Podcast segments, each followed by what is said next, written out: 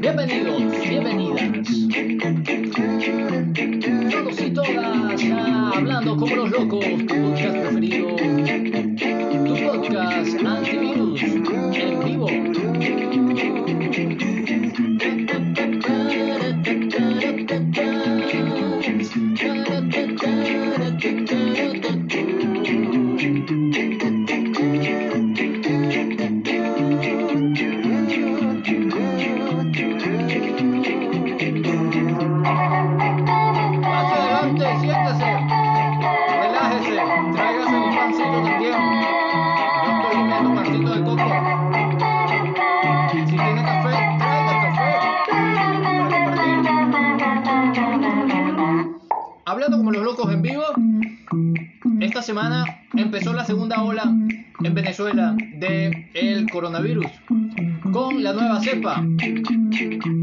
Lávate las manos.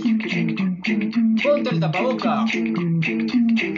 Usa antibacterial o usa alcohol en tus manos. Que en el cuerpo si quieres. No hay más que decir. Sino empezar con las actualizaciones de noticias. Que es,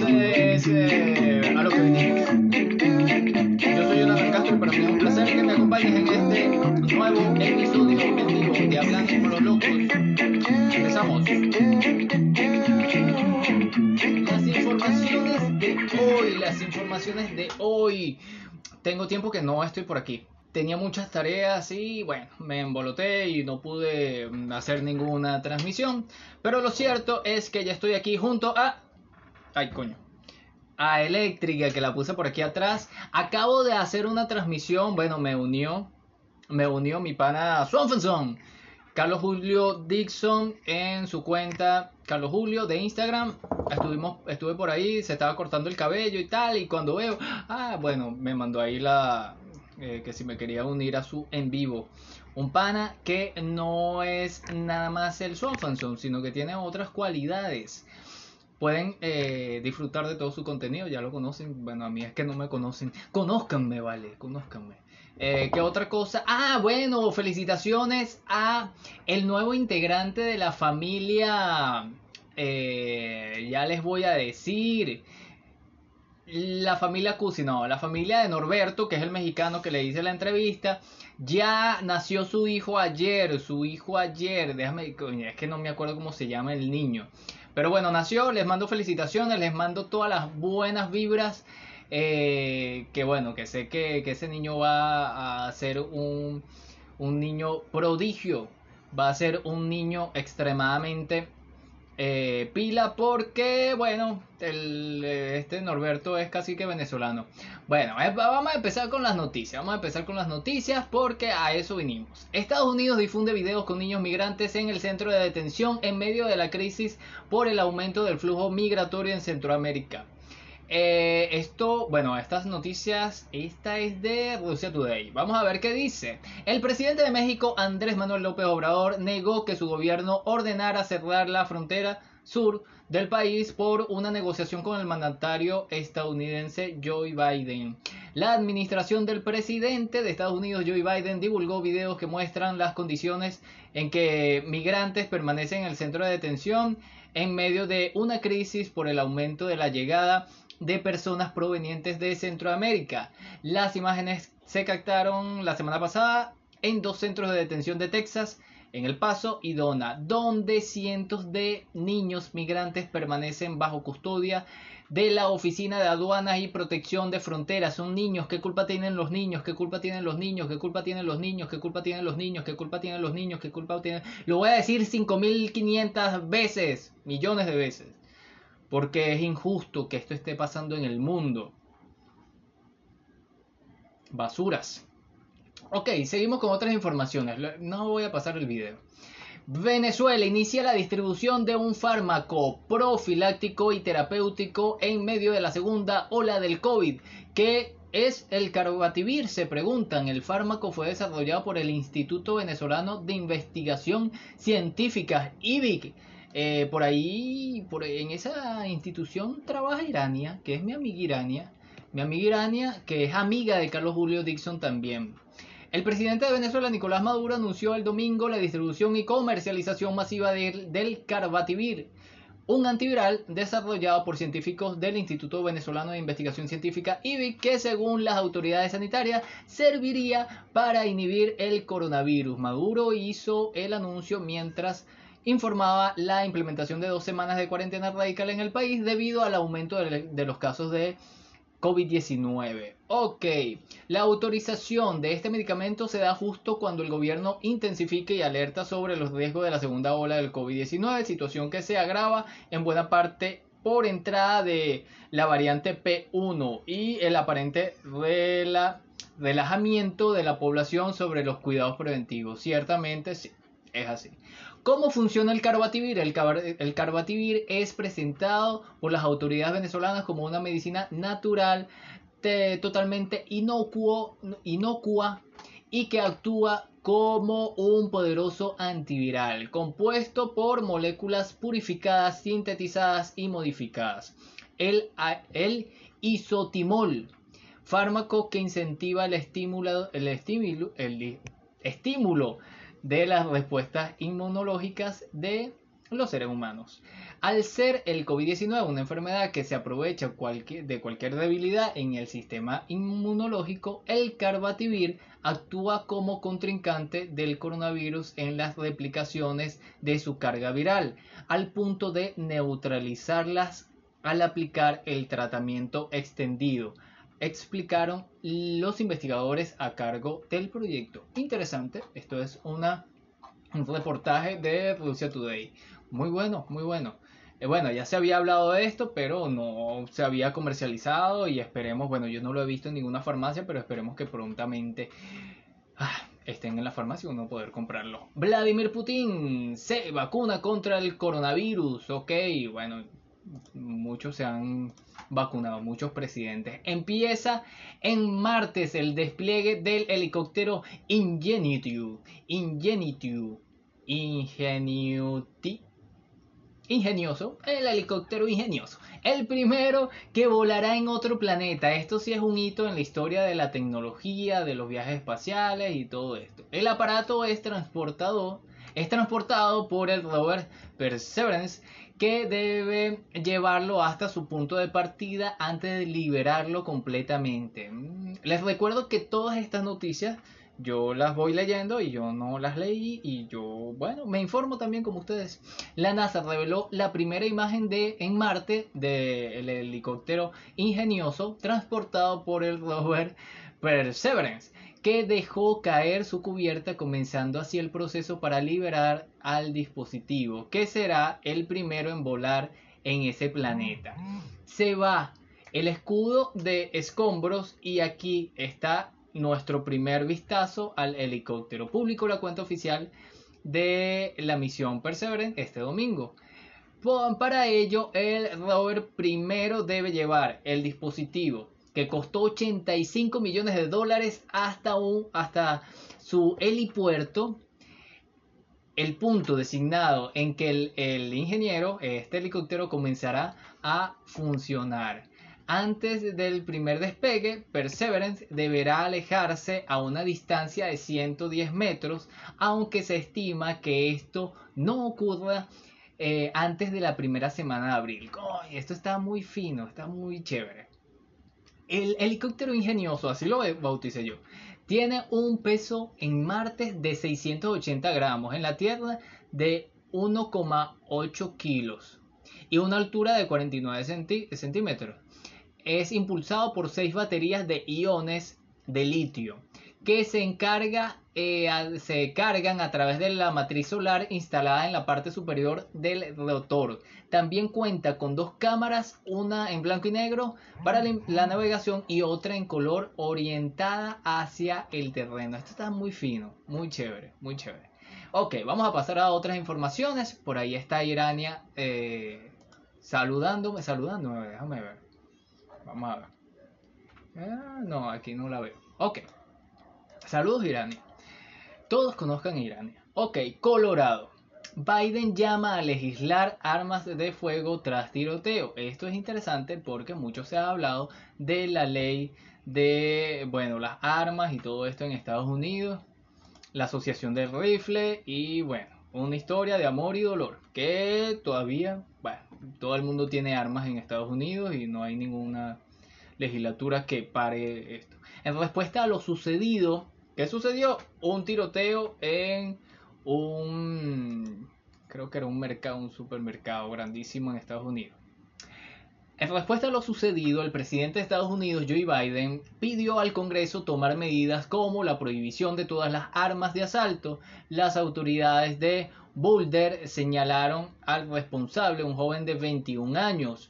Luego del tiroteo que dejó 10 muertos en un supermercado en Boulder, Colorado, Estados Unidos, el presidente estadounidense Joe Biden pidió este martes al Congreso a aprobar inmediatamente medidas para reforzar el control el control de armas en Estados Unidos, incluida la prohibición de todas las armas de asalto. Debería prohibirse los fusiles de asalto y los cargadores de alta capacidad en este país, indicó, recordando que el Congreso logró superar sus divisiones y aprobó un veto a este tipo de armamentos durante 10 años en 1994. El mandatario recordó que él era el presidente de la Comisión Judicial cuando fue aprobada esta reforma. Fue la ley que más duró y redujo estas matanzas de masas. Deberíamos volver a hacerlo. Esto me parece muy bueno. Bien por Biden, aunque todavía eh, tiene medidas eh, contra Venezuela, Estados Unidos. Bien porque estés haciendo esto, pero ten cuidado cuando subas las escaleras. Ok. Constituyen jurado para el juicio por la muerte de George Floyd. Bueno, esto me parece un absurdo que haya tantos pasos para el juicio, entonces buscan los del juicio y no sé qué y tal. ¿Cuánto va a durar el juicio? Ok, 27 millones para... Ok, 27 millones para la familia de George Floyd, está muy bien todo eso, pero aceleren el tema de la justicia, mucho, eh, ¿cómo se llama esto? Cuando hay muchos pasos para, para hacer un... Eh, Luego se me va a venir la, idea. Tras, tras 11 días de selección han sido conformados el jurado que actuará en el proceso contra Derek Chauvin, el ex policía acusado de asesinar eh, de asesinato en segundo grado. Fue asesinato en segundo grado. El juicio comienza el próximo lunes.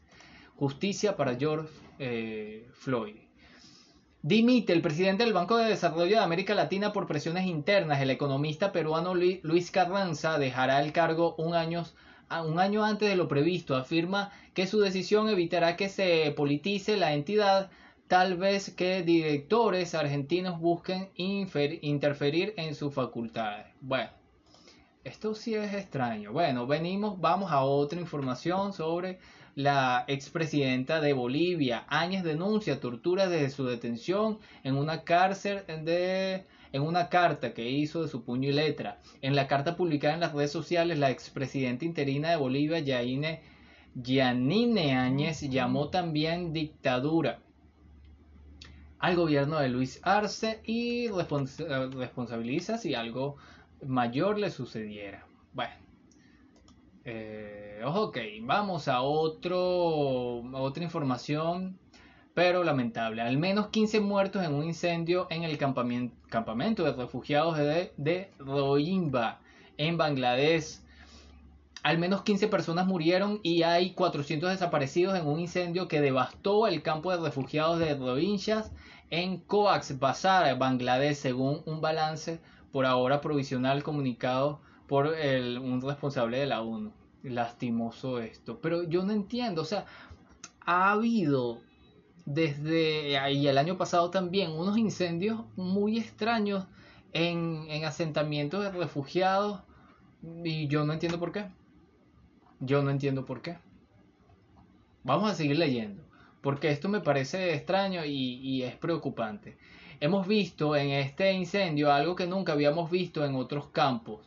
Es algo impresionante, destructivo, dijo Johannes Ver Der Klaus, responsable del alto comisionado de la ONU para los refugiados, ACNUR, en Bangladesh, añadiendo que hay al menos 560 heridos y 45.000 desplazados por el fuego. El incendio comenzó aproximadamente a las 15.20 horas del lunes en un campamento del área de ba Balucali, en el distrito de Kosbazar, y no pudo ser extinguido hasta esta madrugada. Casi, casi 10.000 refugiados han sido, han sido incendiados. Casi 10.000 refugios han sido incendiados. ¿Viste? ¿Viste, viste, viste, viste? Dijo la agencia AFP desde la capital Dhaka, Machine, el secretario de gestión de catástrofe y ayuda. Esto me parece muy, muy loco. Esto es hecho. Totalmente. Miren las imágenes. Miren las imágenes. Ah, esto es hecho. Un incendio de esta magnitud es hecho. A mí no me a caer a coba. Bueno, indignante esto. Bueno, que la justicia diga si, si fue hecho o no, pero o sea... Mm.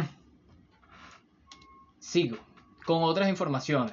Delicado también. Arzobispo de Colonia admite encubrimiento sistemático en abusos sexuales de menores. Seguimos con el tema de la Iglesia Católica. El arzobispo de Colonia, Alemania, el cardenal Rainer Maria Wulki, dijo que se, que se hubo un encubrimiento sistemático de abusos sexuales de menores y que eso nunca debería haber sucedido así. El arzobispo tal tal tal dijo este martes que en su arquidiócesis se produjo un encubrimiento sistemático de casos de abusos sexuales. Bueno, tú eres el responsable. Tras conocerse un informe que analiza las decenas, eh, las decenas de ellos entre 1975 y el 2018, ¿cómo no te vas a dar cuenta si es tu arquidiócesis? Ya no estabas pendiente de eso, ¿no? ¿Qué? Son muchas personas que están ahí, por favor. Va, no quiero leer más esa información, voy a otra. Vamos con el coronavirus. Emma no descarta de forma definitiva vínculo de AstraZeneca y coagulación. Informaciones por acá, informaciones por allá, ya uno, ah, de verdad que esto sí me, me preocupa porque se, se supone que las vacunas han sido, bueno, verificadas y todo esto. Claro, de, toda vacuna, todo medicamento tiene algún tipo de... No, no son 100% efectivos. Dicen que eh, AstraZeneca, esta vacuna, tiene 75%. La agencia europea, leo de mm, un reporte de la DW, la Agencia Europea de Medicamentos no está en condición de descartar definitivamente un vínculo entre la vacuna de AstraZeneca y los casos inusualmente de coagulopatía. Coagulopatía, señaló la directora Emer Kupp. La directora de la agencia subrayó este martes que los informes clínicos de los laboratorios revisados por los, expertos no permiten todavía descartar definitivamente un vínculo entre la vacuna de AstraZeneca y los casos claramente de, bueno, raros de coagulación sanguínea detectados en algunos países de Europa. También hay que ver si eran eh, ya, ya pacientes con alguna patología y por esto reacciona así la vacuna o si no tiene nada que ver. Bueno, un reporte bastante amplio sobre este caso. China y Rusia, en otras informaciones, reunión de miembros permanentes del Consejo de Seguridad de la ONU. China y Rusia pidieron hoy una reunión de los miembros permanentes del Consejo de Seguridad de la ONU para explorar soluciones a posibles comunes de la humanidad a través del diálogo directo. Me parece genial el nacional. Se ha superado la capacidad de atención en los pacientes de coronavirus en la mayoría de los centros de salud. Esto es una información de Venezuela. La presidenta de la Sociedad Venezolana de Medicina Interna, Virginia Salazar, advirtió que si alguien necesita ser atendido independientemente de que tenga los recursos, no va a poder serlo tan de inmediato porque no hay camas disponibles en los centros de salud. Información. Eh, los centros de salud esta información es del Nacional. Seguimos a otra información. 10 profesionales de la salud fallecieron este fin de semana por coronavirus. La ONG Médicos Unidos Venezuela informó que el número de decesos en el sector sanitario se elevó a 379 a causa de la enfermedad. Otros 10 fallecidos por el COVID-19 de profesionales de la salud se registraron entre el 19 y el 22 de marzo, es decir, a más de mm, en el más reciente fin de semana. Esto de acuerdo con el reporte de esta ONG. Lamentable, bueno, ¿quiénes tienen que ser priorizados para eh, tener la vacuna, para ser inoculados? Las personas que trabajan frente al COVID. Más nada. Más nada. Ya no, ahí no hay. Ahí no hay tu tía, ni mi tía, ni la tía de nadie. Ok. El conmovedor, fenómeno que un médico descubrió. El conmovedor fenómeno que un médico descubrió en las personas moribundas en la que asiste. Cuando la muerte se acerca, podemos encontrar confort y reconciliación en nuestros sueños, dice un médico de cuidados eh, paliativos que estudió las experiencias de pacientes terminales. Uno de los elementos más devastadores de la pandemia del COVID-19, del coronavirus, ha sido la incapacidad de cuidar personalmente a los seres queridos que han enfermado. Una y otra vez, las familias en duelos han relatado cuán más devastadora fue la muerte de su ser querido porque no lo pudieron tomar de la mano para brindar una presencia familiar y reconfortar, reconfortante en los últimos días y horas. Algunos tuvieron que decir su último adiós a través de pantallas de teléfono. Al comienzo, eh, ajá, ¿cómo se puede superar el dolor y la culpa abrumadores que surgen cuando se piensa en un ser querido que muere solo? No tengo una respuesta a esa pregunta, pero el trabajo de un médico de cuidados paliativos llamado Christopher Kerr, con quien escribí un libro, This is But a Dream, eh, la muerte no es más que un sueño, encontrar esperanza y significado al final de la vida. Podría ofrecer algún consuelo. Me parece interesante esto. Al comienzo de su carrera, el doctor, eh, doctor, el doctor Kerr tenía la tarea, como todos los médicos, de atender el cuidado físico de sus parientes, de sus pacientes. Pero pronto notó el fenómeno, el fenómeno al que las enfermeras experimentaban ya estaban acostumbradas. A medida que los pacientes se acercaban a la muerte, muchos tenían sueños y visiones de seres queridos fallecidos que regresaban para consolarlos en sus últimos días a los médicos se le capacita para interpretar estos sucesos como alucinaciones delirantes o inducidas por fármacos que podrían justificar más médicamente eh, este hecho. Pero al ver la paz y el consuelo que estas experiencias al final de la vida parecían proporcionar a sus, a sus pacientes, Kerr decidió hacer una pausa y escuchar. Oye, este es un reporte completísimo sobre todo esto. No lo había, no, no había bajado el, el, miren, miren ustedes. Miren ustedes. Un reporte completísimo sobre todo esto. Miren esto.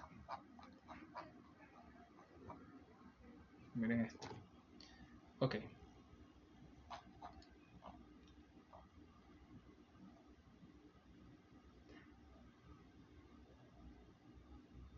La primera vez que supe sobre las investigaciones del Dr. Kerr fue en un granero. Estaba ocupada limpiando el establo de mi caballo. Los establos estaban en la propiedad de Kerr, por lo que a menudo discutíamos su trabajo sobre los sueños y visiones de los pacientes moribundos. Me habló de la charla TED sobre su tema, así como proyectos de su libro. No pude evitar sentirme conmovida en el trabajo de estos médicos científicos. Cuando me reveló que no avanzaba mucho con la escritura, me ofrecía ayudarlo. No era profesora de inglés experta en derramar las historias de otros que otros escribían. Eh, no en escribirla yo misma. Ah, ok, ok. Claro, que relatan, esto sería muy largo de explicar, pero más o menos hablan sobre eso, que, que estas experiencias de sueños, alucinaciones en las últimas horas de, de vida, ya a, punto de fallecer, los ayudan a que sea un sueño placentero y, no traumático. Me parece bien, pero vamos a otras informaciones. Vamos a otras informaciones. Lo tengo por aquí, lo tengo por aquí, lo tengo por aquí. Bueno, vamos a avanzar con este. Miren esto. Esto es radiocable.com. Les mando un saludo a la gente de la cafetera La Resistencia en España, un podcast que para mí es inspiración, más nada. Lo pueden escuchar por Spreaker. La cafetera. Eh, si estás escuchando la cafetera, no estás sola. Si estás escuchando hablando como los locos, no estás loco. No estoy loco. Todos estamos locos. Miren esto, desahucios por la pandemia y refugiados en sus coches. En una realidad en España que retrasa, que retrata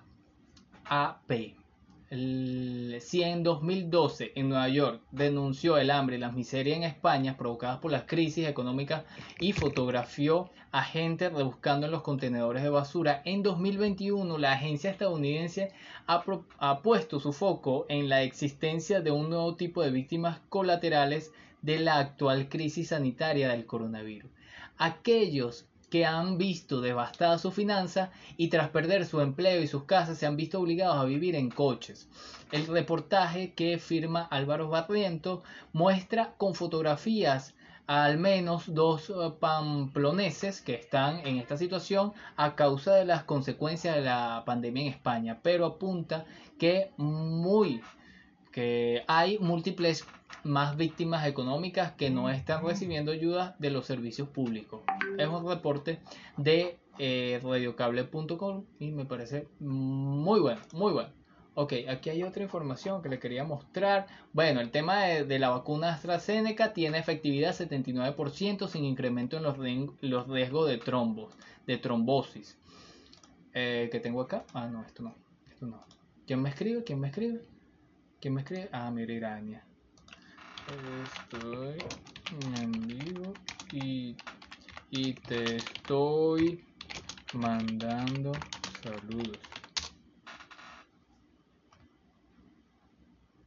Ok. ¿Qué otra información tengo acá? Ah, bueno, miren esto. La OPS muestra optimista el acceso de Venezuela a, a las vacunas del COVAX. Por fin. Bueno, parece que más o menos se pusieron de acuerdo, después dicen que no, que sí, que no. Bueno, lo cierto es que la Organización Panamericana de la Salud, la OPS, señaló el martes su optimismo sobre el acceso de Venezuela a las vacunas anti-COVID del mecanismo global COVAX, intentando instando al gobierno y a la oposición y a la comunidad científica venezolana a seguir trabajando juntos en este sentido. Ciro Ugarte, director del Departamento de Emergencia de Salud de la OPS, destacó en rueda de prensa el acercamiento entre las partes que, según dijo, permitió iniciar el proceso para la liberación de fondos para adquirir y distribuir las dosis. ¿Qué pasa? Eh, Nicolás Maduro es el presidente de Venezuela, tiene a todas las Fuerzas Armadas, tiene gran cantidad de alcaldes, de gobernadores, los ministerios y tal, pero ¿quién tiene la plata? Guaidó retenida con Estados Unidos, Inglaterra en los bancos exteriores, entonces no pueden comprar, no pueden hacer transferencias, estamos bloqueados, Estados Unidos no tiene bloqueado y bueno, la política mm, debería ser, debería de servir al pueblo, ¿ok? Y bueno, parece que se pusieron de acuerdo y esto es positivo. La OPS informó a principios de febrero que Venezuela tiene reservada 1.4 millones y 2.4 millones de dosis de vacunas anti-COVID en el marco del COVAX, un sistema impulsado por la Organización Mundial de la Salud para garantizar una distribución equitativa de las inmunizaciones. Perfecto, me encanta. Me encanta, me encanta, me encanta. ¿Qué más tengo por aquí? Tenía otras informaciones, vale. Yo quiero hablar sobre el... Ay, mira esto qué gracioso.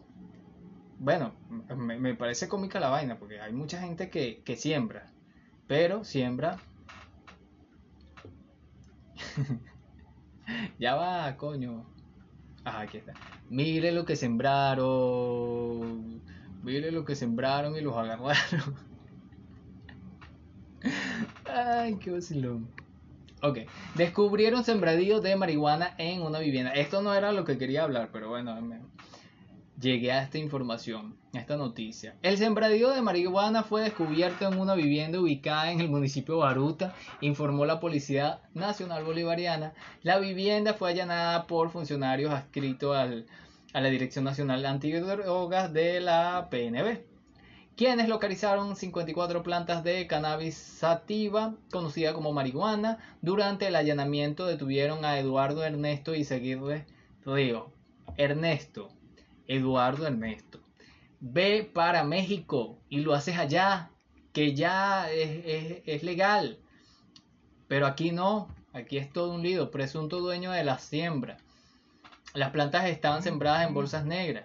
En la vivienda también fueron hallados instrumentos que son empleados en el procesamiento de las plantas de marihuana con miras a la posterior comercialización. Entre los materiales encontraron que entre los materiales que encontraron figuran 303 gramos de cannabis sativa, dos pipas de cristal, 10 fertilizantes, dos extractores de humificador, un soplete portátil, dos esmoñadoras, un medidor de temperatura, un peso digital un teléfono celular y una moto.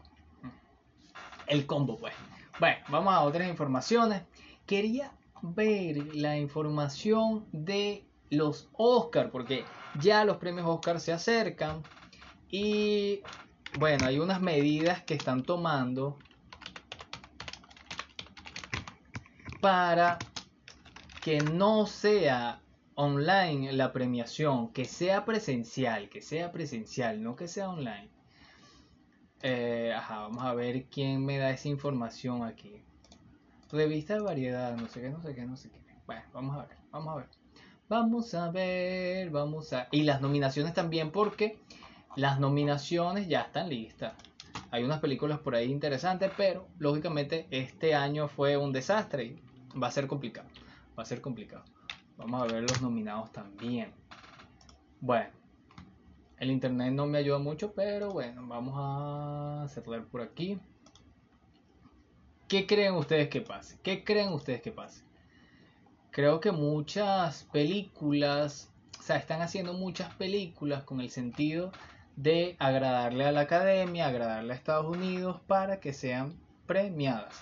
Con su permiso, mientras que carga la página, voy a comerme mi pancito que este pancito está patrocinada por Panita, el programa de cultura de paz y no violencia, aquí en La Pastora. Es un programa de acción ecuménica, la Asociación Acción Ecuménica en La Pastora, que hace muchas actividades buenas, entre ellas el programa Panita, que tiene unas actividades que son, por ejemplo, la actividad de dibujo con el profesor Jesús Rangel y las actividades de eh, convivencia familiar con la psicóloga Suri Sadairis, que le mando saludos porque eh, ella es profesional en esto y tiene, o sea, ha trabajado con familias y, es muy bueno porque en esta, eh, esta pandemia se ha hecho una locura con los la cantidad de violencia que hay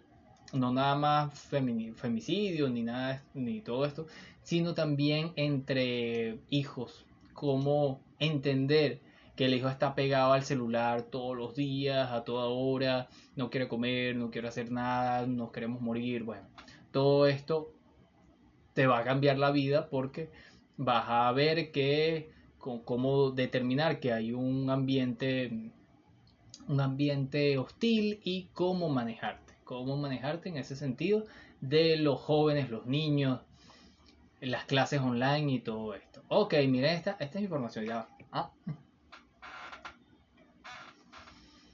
Mm, los Oscar. Ah, vamos a ver. Vamos a ponerle musiquita a esto, vale. No, eso no era. Ya, eso tampoco era.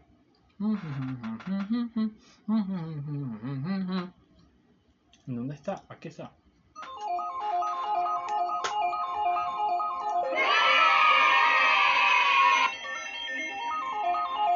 Allá voy, allá voy, allá voy. Allá voy, allá voy. Ok. Dice así. Dice así. Vamos a bajarle un poquito más.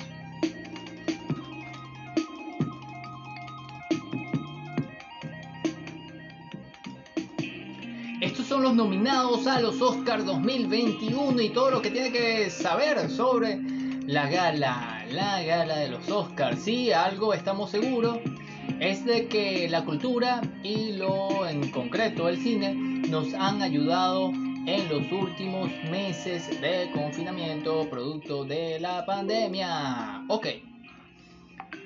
Este año trae algunas decepción para el cine ibérico. Pedro Almodóvar se ha quedado fuera de alcanzar la estatuilla para su cortometraje La voz humana, protagonizado por Tilda Swinton, y no haber sido elegido. Tampoco lo hará la trinchera infinita de Aitor Arregui, José Marí y no sé quién, no sé quién, no sé qué. Es una información más para España. ¿Cuándo serán los premios Oscar 2021 y quién los presentará? La gala de los Oscar será el próximo 25 de abril. Por las medidas sanitarias, los cines de las grandes ciudades como Nueva York y Los Ángeles permanecerán cerrados hasta finales de mes. Por lo que de forma excepcional se ha retrasado dos meses respecto a lo habitual la habitual fecha de celebración. Esto ha provocado también que se amplíe la cobertura de las películas candidatas y entren más a concurso. También valoran aquellos films que por culpa del COVID-19 solo hubieran podido estrenarse en formato físico o en stream. ¿Cómo será la gala? Siguiendo las costumbres de los dos años anteriores, no habrá un presentador oficial de la ceremonia. Como hemos visto en las pasadas ediciones de los Globos de Oro, el Goya será una gala mixta. Como director, como directos desde Dolby, el Teatro Dolby de Los Ángeles y conexiones mediante videollamadas a diferentes partes del mundo. Según la Academia de Cine, se priorizará la salud pública y la seguridad de todos los que participen. Bueno, pero yo vi otra información por ahí. Bueno, vamos a seguir leyendo. Ok. Este año trae algunas... Eh, ah, no, ya. Ajá. ¿Cómo será la gala? Ya va, que todo está fastidioso.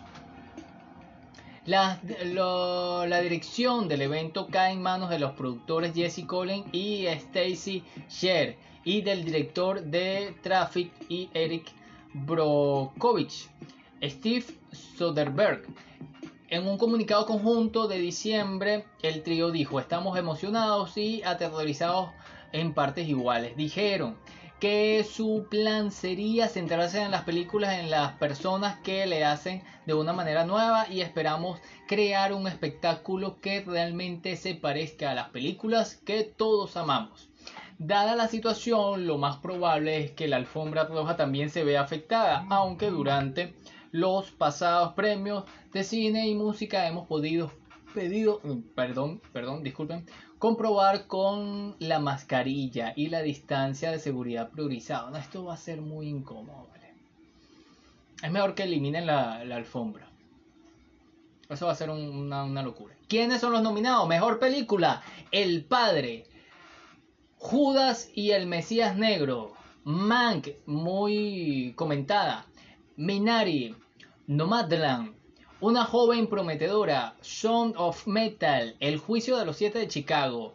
Como mejor director, Thomas Winterberg por la otra ronda, David Fincher, Fincher por El juicio de los siete de Chicago, Lisa Chung por Minari, eh, Chloe Zhao por mm, Nomadland, eh, Esmeral Fennel por Una joven prometedora.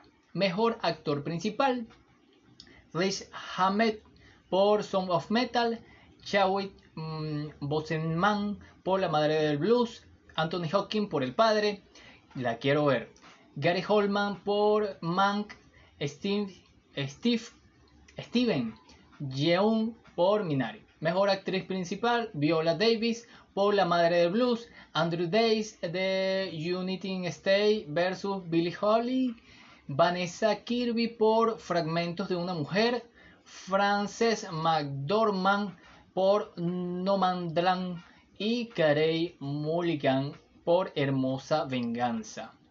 Ok, bueno, y ahí está. Ya están todos. Mejor guion adaptado. bueno, yo creo que hasta aquí toda esta información. Creo que nos pusimos al día. Yo, bueno, voy a hacer muchas cosas estoy por ahí viendo cómo hacer con el YouTube de Hablando como los locos, que lo tengo abandonado, no he hecho más videos y creo que lo voy a transformar en un formato de YouTube, porque eso es lo que es YouTube, más nada. Y podcast es podcast, nos estamos escuchando. Esto lo replico por todas partes. Bueno, eh, síganme por todas las redes como jonathan.venezuela o jonathan piso venezuela. Estoy por Twitter también.